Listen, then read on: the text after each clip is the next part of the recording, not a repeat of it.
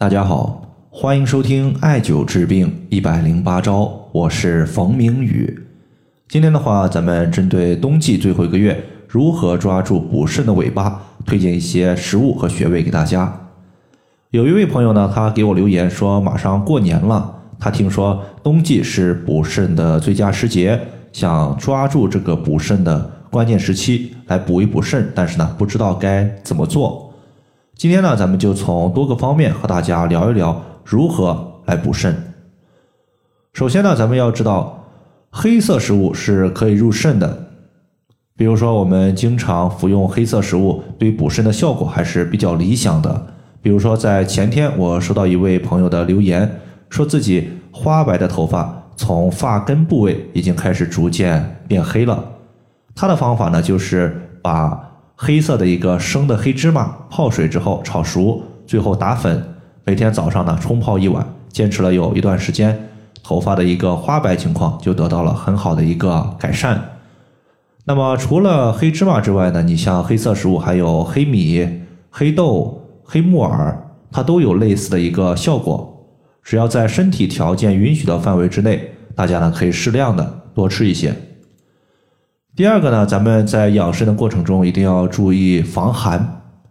为什么说养肾你就必须要防寒呢？因为我们一年四季，春夏秋冬，冬季它是寒邪最盛的一个季节，外界的天气呢是非常的寒凉的，那么寒邪的入体就非常容易损耗我们身体内部的一个阳气，再加上冬季阳气内敛，这时候呢，它深入我们的一个。骨髓造成一些寒邪的问题就比较多。你像我们一些骨骼的疼痛，尤其是一变天骨骼就疼，往往就是你在年轻的时候他没有做好保暖防寒。那么阳气受到寒邪的遏制之后呢，它自然就会在体内形成一派寒凉的景象。此时呢，人体的阴阳失衡就会出现多种病症。冬季的防寒呢，我们一定要做到两个部位。一个是背部，另外一个呢就是四肢，尤其是足部的一个保暖情况。因为背部为阳，腹部为阴。为了避免寒邪的入侵，我们保护好背部，其实呢就是在变相的呵护我们自身的阳气。而养肾，它实际上就要养护好肾所对应的经脉，叫做足少阴肾经。那么肾经的起立点呢，就在我们的足底部位，也就是我们常说的涌泉穴。涌泉穴呢，在人体前脚掌三分之一的凹陷处，这个穴位作为肾经的起始穴，我们无论是艾灸这个穴位二十分钟，还是足浴之后按揉这个穴位三百到五百次，都可以有效的促进个人肾气的生发。尤其是冬季，它也是骨折这个病症的多发期。中医认为肾主骨，所以呢，艾灸涌泉穴它也有促进骨骼生长。促进骨折情况恢复的效果。那么最后呢，咱们再讲一个药物，叫做六味地黄丸。因为六味地黄丸这个药物呀，它从男性到女性，很少有朋友说是完全不知道的。基本上呢，都是拿这个药物来进行补肾。实际上呢，六味地黄丸它最早是记录在《小儿药证之诀》这本书中。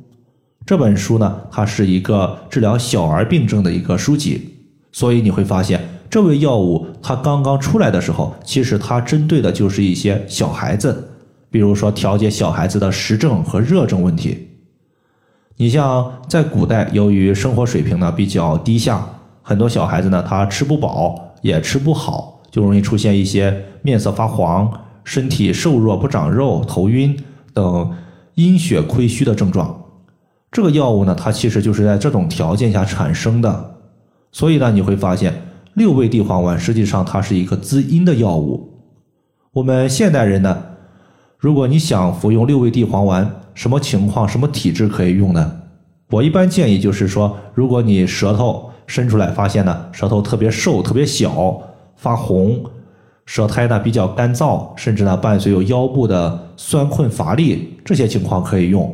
包括一些经常熬夜加班的朋友。